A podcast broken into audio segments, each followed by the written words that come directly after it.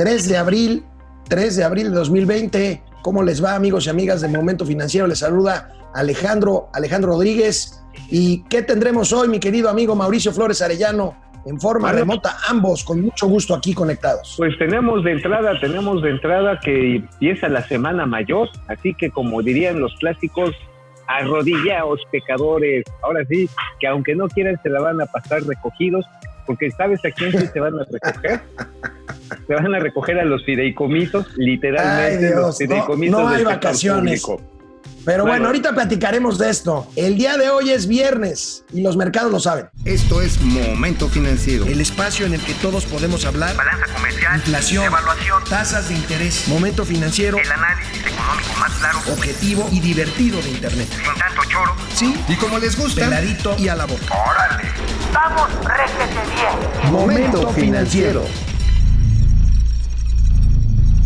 Pues empieza la Semana Santa y hoy es viernes y los mercados lo saben, a pesar de que pues estamos ahí en, en dificultades. Y bueno, como decía Mauricio Flores, Arellano, el gobierno está metiendo mano de lo que pueda, en lo que pueda, donde hay lana, y pues resulta que hoy nos amanecemos con un decreto. La Secretaría de la Función Pública eh, anuncia un decreto que extingue los fideicomisos públicos aquellos que no tengan una estructura orgánica, ahorita vamos a platicar de qué se trata, con el fin de echar mano de esos recursos. Calculan que hay por ahí 470 mil millones de pesos, de los cuales se podría echar mano, eh, pues ahora sí que extinguiendo esos fideicomisos y, y, disponiendo de ese dinero por parte de la Secretaría de Hacienda. Amigo, cuéntanos primero qué es un fideicomiso, qué diablos es eso. Bueno, fideicomiso es una figura que sirve para retener, guardar, almacenar y después distribuir recursos para objetivos específicos.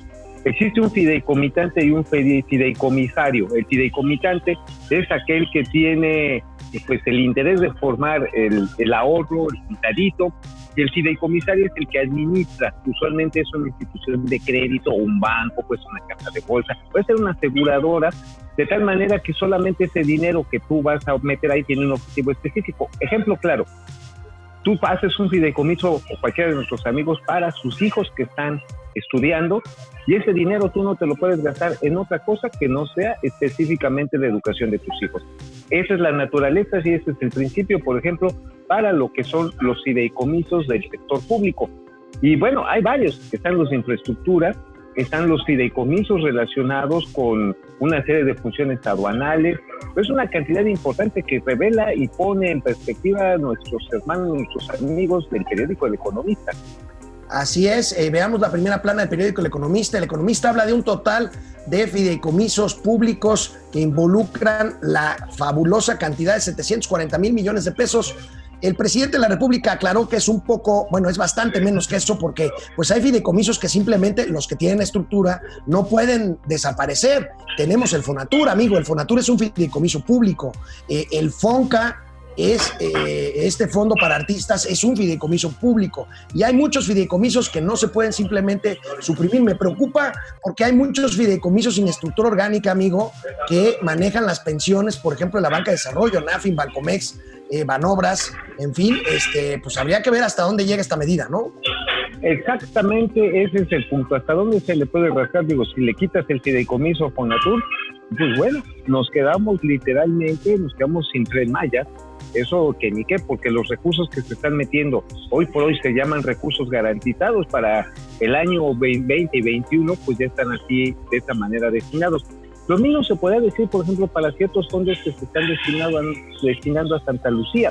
Tendrían que echar mano de esos recursos para tocarlos y afectar también uno de los proyectos insignia de este gobierno.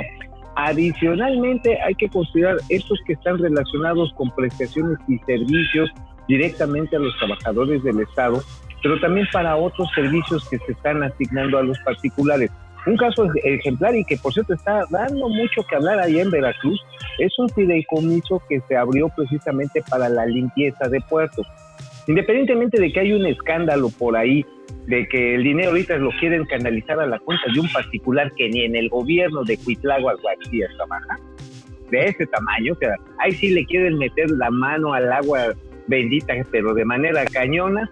Lo cierto, amigo, es que también ahí está la intención pues de agarrar la lanita y llenar el hueco presupuestal que se está generando. Bueno, pues ahí está, ahí está la explicación que nos da muy clara Mauricio Flores, como siempre, pero el presidente de la República se refirió un poquito más específicamente a esta medida hoy en la mañanera. Veamos. A ver, ¿qué dijo? ¿Qué dijo? ¿Qué dijo? La ley vigente plantea la extinción de fideicomisos y fondos que no se consideren estratégicos o que requieran modificaciones legales hay fideicomisos que sí están creados por ley. Esos no se pueden eliminar por decreto. Pero hay muchos que están eh, constituidos desde hace tiempo por acuerdos o por decretos del Ejecutivo, acuerdos de Hacienda o decretos de los presidentes. Y son muchos, proliferaron. Vamos a decir que cada dependencia tenían sus guardaditos. Y lo que se está haciendo ahora, porque es un mandato de la ley de austeridad republicana, es concentrar todos esos recursos en Hacienda. Y Hacienda los va a distribuir. Y podemos eh, reunir en total, solo de fideicomisos y de fondos, alrededor de 250 mil millones de pesos. Bueno, pues son 338 fideicomisos a los que les quieren pasar el cuchillo, le quieren meter la cuchara, se los quieren literalmente, amigo, como estamos en Semana Mayor, se los quieren recoger. Sí, sí, recoger en el sentido de jalar toda la lana para acá. Ver si... Sí, sí, pónganle, pónganle, pónganle. 250 mil millones de pesos, eh, es bastante menos de lo que decía el periódico El Economista el periódico El Economista se refería a todos los fideicomisos, eh, aquí nada más a los que no tienen estructura, son 250 mil millones de pesos. Pues vaya que si el gobierno necesita, necesita dinero y está rascándole por todos lados. Vamos a ver en YouTube. Alma buenos días desde Aguascalientes. Hola, Alma, ¿mandé? Déjame darles un dato rápidamente. ¿Sabes cuál es el fideicomiso más importante que se quieren despachar? Aquí ya lo tenemos se llama Fideicomiso de Estabilización Presupuestaria, el famoso ah, ese ya se lo echaron, amigo. Todavía tienen 158 mil varos y le quieren... Pero esos ya están comprometidos. Se echaron la mitad del año pasado y este año, amigo, amigo... Se lo quieren llevar al oscurito. Lo que queda se lo quieren llevar al oscurito. Entiende que, mira... Bueno, se supone que eso es lo que... Se supone que eso es lo que quieren evitar, hombre. Bueno, ahorita saludamos a, a, todos los que regresamos con con los que están conectados, canal 76 de Spotify, canal 76 de Easy y en Spotify. Momento financiero. Bueno, pues muchas gracias por conectarse. En YouTube está Alma Lilian desde Aguascalientes. Gracias, Susana Ramos desde Mexicali. Sandra desde London, Canadá. Gracias. Hola, saludos. Valentine. Entonces, sí se podrá hacer un saqueo. Los fideicomisos, muchos son creados por particulares el gobierno no debería tomarlos como así, así como así. No, los particulares no están, espero, en este, en este no, Que no nos vaya a meter, amigo, imagínate. No, no, no, no fideicomiso. A ver, fideicomiso privado específico que todo o mucha gente tenemos son las AFORES. Las AFORES funcionan bajo ese mecanismo. Solamente lo puedes utilizar para cesantía, vejez o eventualmente para heredar en el caso de que te cargue el payaso. Pero para eso tiene, hay vivienda, son los objetivos específicos. Bueno, Francisco Guerra en Facebook, al parecer, al, parecer primero, sí, fuiste el primero. Eh, Paco, gracias. Héctor Martínez. Gracias. Con el precio de hoy del petróleo ya la libra Pemex. Ahorita vamos a hablar del petróleo, se recuperó 50%, amigo, ¿eh? Sí, de un brincote, ¿eh? Ahora, de un brincote. Es, un, es, un, es volátil, o sea, así como brincó para arriba, puede brincar para abajo, ¿no?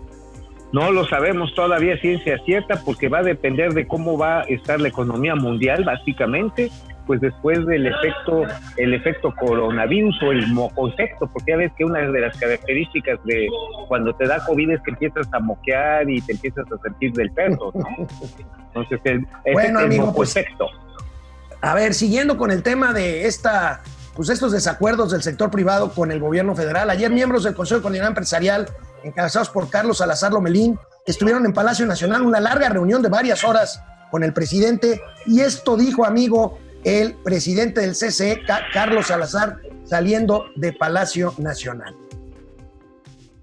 Y el segundo acuerdo importante que hicimos es pues, no tratar de adelantar qué, tenemos que hacer en mayo y en junio, había evidentemente opiniones de todo tipo. Y quedamos de que después de Semana Santa nos volveremos a reunir para evaluar si las propuestas que estamos haciendo para el mes de mayo eh, son las que deberíamos de implementar. Oye, pues ahí tenemos a Stuart Little, perdón, a Carlos Salazar, lo me regresando No seas, de... no seas irrespetuoso, Mauricio. No, pero es que, ¿sabes qué? Es el presidente Ese- ese de para- los empresarios de México. Sí, pero se ha visto chiquito, pero espérate, se ha visto mañosón porque, a ver, en estos acuerdos hay, ver- hay que ver tres ángulos. Uno, No hay el acuerdos. fiscal, el otro acuerdos. es el laboral y el otro tiene que ver con el tema del uso de esos derechos laborales. Efectivamente, los acuerdos están ahorita agarraditos con hilitos. Porque por el lado, digamos, laboral, la parte del tiempo que va a estar la gente trabajando, ¿qué crees que ofreció Stuart Little? Este es un chismetazo, ¿eh? A ver, todos los amigos que me están escuchando, paren orejas. Dice el señor, el señor Carlos Salazar en esta reunión de Palacio Nacional, dicho desde adentro, ¿eh? yo no estoy inventando. Les dice, oigan, pues sí vamos a dejar que la gente se vaya a sus casas, les vamos a pagar a cuenta de vacaciones.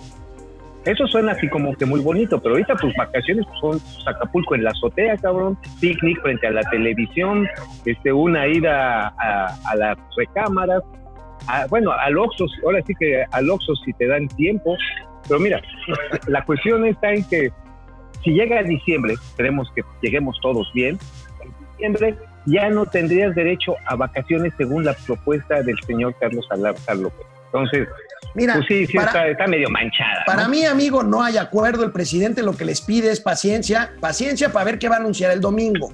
Ahorita vamos a, les voy a comentar algo de un columnista que, A ver, que- ya cuéntalo, ya no, no, Pero, ya suéltalo, este, suéltalo. Mira, el tema está en que hay un fondo de NAFIN, eh, supuestamente para que, por, por 25 mil millones de pesos, para que los empresarios aguanten abril. El presidente les pide que se vuelvan a reunir el 15 de abril. Pero Raúl Rodríguez, el columnista del, economista, del, del Universal, eh, averiguando un poco más, asegura que el domingo lo que anunciará el presidente es que sí habrá eh, pues estímulos fiscales, pero condicionados a que las empresas se comprometan a, dos, a no despedir trabajadores. Pues ahí está, vamos a ver si es cierto, pero ¿por qué no vemos lo que dijo el presidente hoy en la mañana Viene. a este respecto? Bien. reunión, les diría, amistosa, fraterna, respetuosa, de colaboración. Quedamos en que vamos a estar reuniéndonos de manera permanente.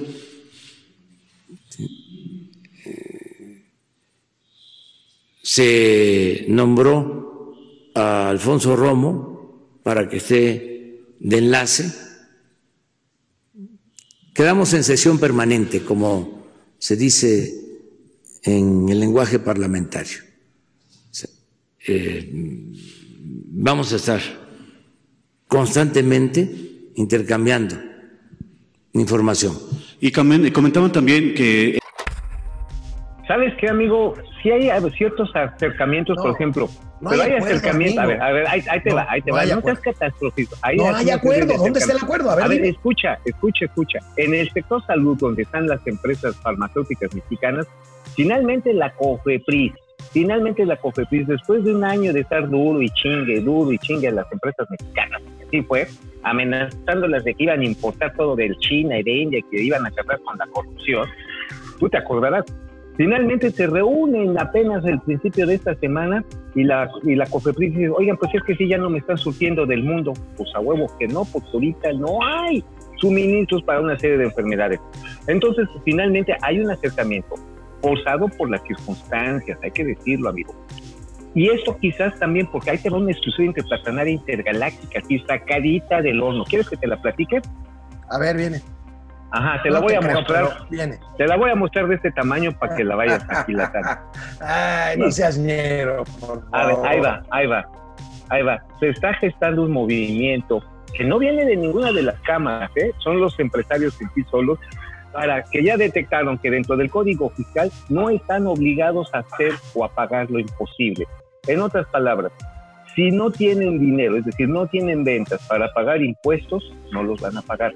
¿Te acuerdas que lo manejamos como una hipótesis de trabajo al principio de esta semana? Hoy se los puedo confirmar. Se está gestando ese movimiento y esto creo que va a orillar a un acuerdo a que el gobierno le mide el agua a los camotes. Digo, Bueno, pues ojalá, si ojalá, ojalá y así sea. Eva Jaimes desde Houston, bendiciones para México, muchas gracias. Carlos Sam acaba de anunciar AMLO que el dinero del fideicomiso lo va a usar para apuntalar a Pemex. Sí, mano, insiste en seguirle Ay, metiendo Dios dinero bueno mío. al malo, ¿no? No. Oye, pues eso es como darle de comer a, a un hijo idiota que estudia en Houston, cabrón. La verdad. Patricia Rodríguez, saludos, me gusta mucho su programa, no acabo de entender lo de los fideicomisos. ¿Dónde se puede la, la lista de los afectados? Este, ahorita la vamos a poner en la página de Twitter. Ahorita yo mismo la subo ahí a Momento Financiero, arroba financiero M, canal 76 de Easy y en Spotify de, de lunes a viernes. Aquí los esperamos y ánimo, ánimo, ahí vamos. Volvemos. Bueno, pues amigo, pues este, en algo sí estamos de acuerdo. La relación de los empresarios con el presidente López Obrador no está, no está pasando No. por su mejor momento. Y el presidente trata de lanzarles un guiño. Oye, amigo, ¿recuerdas los tiempos oficiales o fiscales? Estos tiempos que los medios de comunicación electrónicos están obligados a concederle al gobierno federal para pasar sus mensajes sin pagar por ello.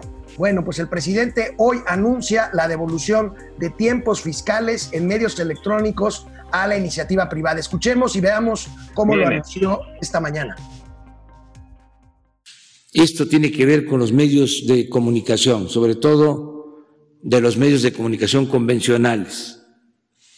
Hice un compromiso hace un tiempo en una reunión con concesionarios de radio, de televisión, y les ofrecí que íbamos a analizar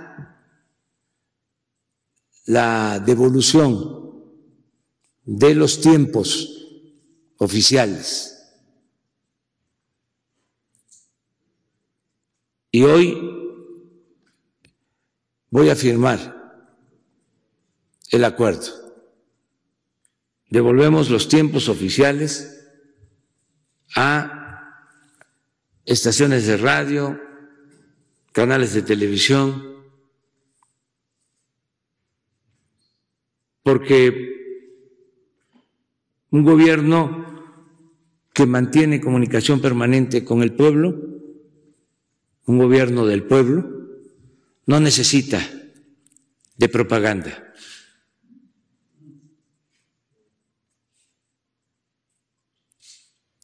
Y eh, la industria de la radio y la televisión está pasando por un mal momento.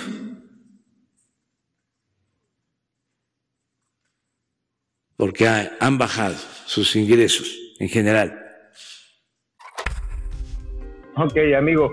Hay dos elementos aquí importantes. Uno, esa fue una promesa que hizo ante la Cámara de la Industria de la Radio y la Televisión en su convención de octubre pasado. No es nada nuevo. Pero fíjate que también son de esas medidas que se están buscando en el terreno de las telecomunicaciones y la radiodifusión para asignar más espacio y también más ancho de banda. Eso todavía falta. Por ejemplo, ahorita tú te estás viendo así de, o nosotros nos estamos viendo así medio lentos, porque hay un uso extremo de las redes inalámbricas, de los sistemas de datos. Lo que se quiere lograr después de este anuncio, hay votos exclusiva interplatanaria intergaláctica, es lograr que se hagan asignaciones temporales de mayor ancho de banda, es decir, más capacidad, o sea, un tubo más grandote, por donde pase la información, porque ahorita todos estamos haciendo una demanda, una demanda extrema. Estamos utilizando, ahí te va amigo, estamos utilizando cinco veces más datos que los que estábamos utilizando hace apenas dos años. Entonces, por lo tanto, pues, pues la tienes que hacer así la banda ancha, ¿no? Me, me queda claro, me queda claro, amigo, que lo tuyo, lo tuyo es la banda ancha. Este, bueno, Eso, la banda Vamos. ancha del, va- del barrio gacho. Bueno, pero amigo, amigo, ojo, ojo con las chelas. Eh, pues Híjoles, tenemos no, que Dios las dos mío. principales productoras de cervezas en este país, la que la Heineken de México, que antes era la cervecería de Monterrey, y Grupo Modelo, que produce Corona, eh, pues anuncian que por este tema del coronavirus, pues dejarán de producir y comercializar durante este mes las cervezas. Ya en algunos lugares ha habido por ahí algunas compras. Estas no serían de pánico, de serían de pánico. hiperpánico. Ahí tenemos los comunicados de Heineken y de Modelo. No, no, no. eh, pues a surtirse de chelas o estaremos siendo irresponsables diciendo esto, amigo. Pues yo creo que sí es medio irresponsables, porque mira, además de las chelas hay tequila, hay whisky, hay brandy, este, pero mira, por ejemplo, en Tabasco, donde en estos momentos mucha gente me ha preguntado, ¿y tú dónde estás? Estoy en Tabasco, vine a hacer una serie de diligencias personales. Bueno, aquí el gobernador anunció que desde ayer hay toque de queda y no hay venta de alcohol. Ya sabrás cómo están los chocos. Están vueltos locos. En la Ciudad de México, afortunadamente, la señora Claudia Sheinbaum nos echó la, la bendición y dijo, no hay, no hay nada que temer en la Ciudad de México, no va a haber restricción a la venta de alcohol. Obviamente también está relacionado, ¿sabes con qué amigo? Con el incremento en 25% de las denuncias de violencia intrafamiliar por este, esta, Híjole. este confinamiento. Híjole, híjole. También. Bueno, nada más- O sea, a ver. No, eh, bueno, es Hay- que hay decir que que, si, que si chupas, que si chupas, pues chupes con cuidado, no, no vayas a lastimar a alguien. Bueno, amigo, el día de hoy el INEGI dio a conocer, como lo hace mensualmente, el índice de confianza del consumidor. No hay sorpresa, pues hay una caída, se cae 4.4% este índice, pues es lógico con lo que está pasando. Ahí tenemos la tabla de siempre, 4.4 4.4% se cae el índice de confianza del consumidor, lo cual pues indica pues esta eh, pues falta de optimismo, que para mí es realismo, de todo el mundo por, por lo que se viene. Por cierto, amigo, el INEGI anuncia hoy, y es una mala noticia, que suspende todos los indicadores que se basen en encuestas presenciales que ya no podrá hacer, pues por la misma razón, por el coronavirus. Pues sí, todas las que son encuestas presenciales van para atrás, no se pueden exponer. Pero déjame decirte que hay algunas que se hacen vía telefónica, como por ejemplo el de expectativas del consumidor o de los empresarios que sí se hacen in situ.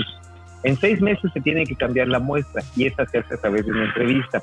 Esa sí se va a ver afectada, pero también sabes que amigo, que sí se va a ver también afectado con esto de este, las consultas, una serie de trabajos que se traían adicionales, las propias encuestadoras privadas van a tener problemas porque hay, hay gente, hay familias que están temerosas de atender una llamada a la puerta, ¿eh? Realmente sí, Sí, hay un sí, tema sí, también de miedo. Ahora, no es una buena noticia que el INEGI pierda su, pues, su fuerza, este, su músculo en pues, lo que es fundamental para, para cualquier economía, que es la información eh, creíble, que, la, que es la información oportuna. Y bueno, amigo, pues nos están preguntando mucho nuestros amigos que se A ver, conectan. viene bien. Este, ¿Qué onda con el precio del petróleo? Este, se, se fue para arriba ayer 50%. Este, el pre- nada más dijo el presidente que iba a subir el petróleo y bueno, este, explícanos qué pasó. Bueno, para que vean lo, para ver lo que tienen huevos. Va, No, a ver. Viene, viene video. No. No. No, no, este Bueno. no era ese video, pero, pero el presidente, recuerden que ayer sí lo pasamos aquí, dijo que él tenía eh, pues la esperanza de que el petróleo se incrementara. Bueno, pues resulta que ayer el presidente Donald Trump dijo que habría posibilidad de un acuerdo entre Arabia Saudita y Rusia para eh, reducir la producción de petróleo, los volúmenes de producción, y bueno, pues eso hizo que el petróleo se incrementara en un 50% con la mezcla mexicana incluida. Pero bueno, también hay que decirlo así, amigo, pues hay que ver los tamaños de convocatoria que tiene el señor presidente para hacer que, que Donald Trump le dijera al señor Putin que no había PEX y que llegara a un acuerdo con los árabes. Pero bueno, la cuestión, amigo, está que si este crecimiento que está llegando a prácticamente los 20 dólares, sí ayuda, pero no nos resuelve la bronca y además es muy volátil. Bueno, amigos, recuerden, la semana que entra no son vacaciones, quédense en casa. Nos vemos el lunes, cuídense, disfruten, Recójanse traten de en estos hacer- momentos, días de la familia. Nos vemos el lunes. Vamos, réjete bien. Momento financiero.